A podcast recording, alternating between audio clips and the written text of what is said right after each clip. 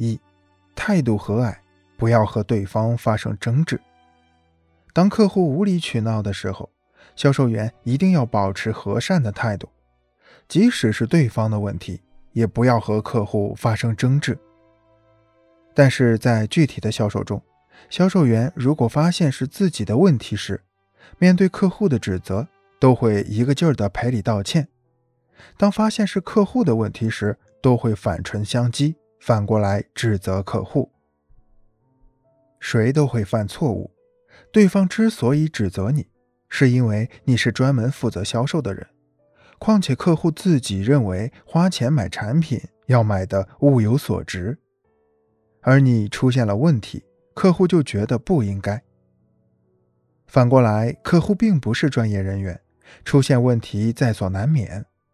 如果这时你反过来指责客户，不但给客户留下极坏的印象，还会为以后的合作画上句号。试想，哪一位客户会选择一个对自己发脾气的销售员来合作呢？所以在这种情况下，销售员一定要保持和蔼的态度。客户自己理亏，自然不好意思再指责你了。而且客户是因为自己的过失指责你，从而欠你一份人情，日后的合作自然是轻而易举的事情。二，礼貌地提醒客户，让对方意识到自己的过失。销售人员帮助客户承担过失之后，一定要以委婉的方式示意客户，是对方的原因造成的问题。如果你不说，客户永远不知道。时间久了，就会习惯性的认为是销售员的问题了。但是告诉对方的时候，一定要委婉一些，不要直接指出是对方的过错。一般情况下，被人否定，心理上都会有压力。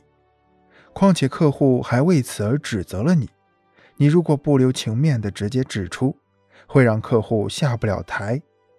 客户不但不会感激你的帮助，还会强词夺理。绝不承认是自己的问题，那么销售人员不但卖力不讨好，还会因此而得罪客户，进而导致合作失败。所以，销售人员在提醒客户的时候，一定要注意方式方法。三，不妨适当的为客户的过失负责。一般情况下，客户指责你是因为客户不懂而造成的误会。所以，作为一名销售人员，如果有可能，应该尽量满足客户的要求。尽管是对方的错，但是毕竟给对方造成了一定的损失。比如，销售员给客户发了一套汽车用品的设备，客户在安装的时候丢了几颗小螺丝。由于是套装，客户无法找到合适的。但是客户以为是销售员在发货的时候没有发过来。这时候，尽管是客户的问题，销售员也要帮助客户将小螺丝配全。事实上，这对销售员来说并不是什么难事，但是对客户来说就是大问题。所以，如果问题不大，销售员不妨为客户的过失负责，帮助客户将损失减到最小。四，正确处理客户的不需要。不需要可能是销售员最常遇到的客户拒绝的理由。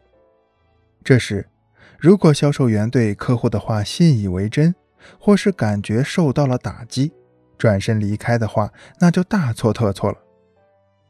其实，客户的不需要往往是一个借口，他们的需求是可以通过你的进一步努力开发出来的。需求是创造出来的，是可以不断加以开辟的。这句话是备受当今世界各国销售人员推崇的至理名言，是销售大师、日本丰田汽车销售公司的前总经理神谷正太郎的经验之谈。所以，销售员在面对客户的不需要时，一定不要放弃，要分析客户的心理。冷静地采取适当的策略，来引导出客户的需求，攻破客户的心理防线。